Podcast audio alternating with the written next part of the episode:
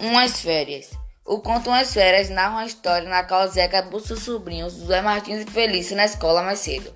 No caminho para casa, as crianças confabulam alegremente sobre o motivo de o tio levá-los para casa naquela hora e cogitam que deve ser por causa de alguma festa ou comemoração. Ao longo do trajeto, o tio combina algum evento com alguns conhecidos, causando ainda mais ansiedade nos sobrinhos. Ao se aproximarem de casa, as crianças notam um movimento estranho na frente dos portões. Entram em casa e encontram sua mãe aos prantos junto da cama onde sazia seu pai. Passou-se uma semana de, de, luto em casa e José, que não gostava de estudar, queria voltar para a escola. Quando José finalmente voltou à escola, a alegria voltou também.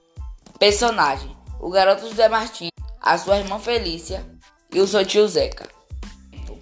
O texto apresenta o tempo psicológico do narrador que é car caracterizado por lembrança do passado. Espaço. O conto tem como espaço inicial a escola em que o personagem principal estuda. Logo em seguida, ele sai pela rua na cidade com sua irmã.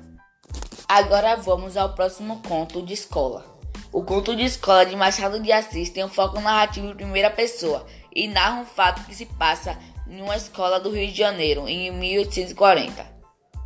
Circunstâncias históricas: fim do Império, a abolição dos escravos e a proclamação da República. Pilar relembra um fato de sua infância que era chamado de seu Pilar. Em um sábado de manhã, na Rua da Princesa, decidia se que iria brincar ou iria para a escola. Ficava indeciso entre o morro ou o campo. Por fim, lembrando da última sova que ganhará do pai, decidiu ir para a escola. Então foi isso, espero que tenha gostado e um ótimo dia.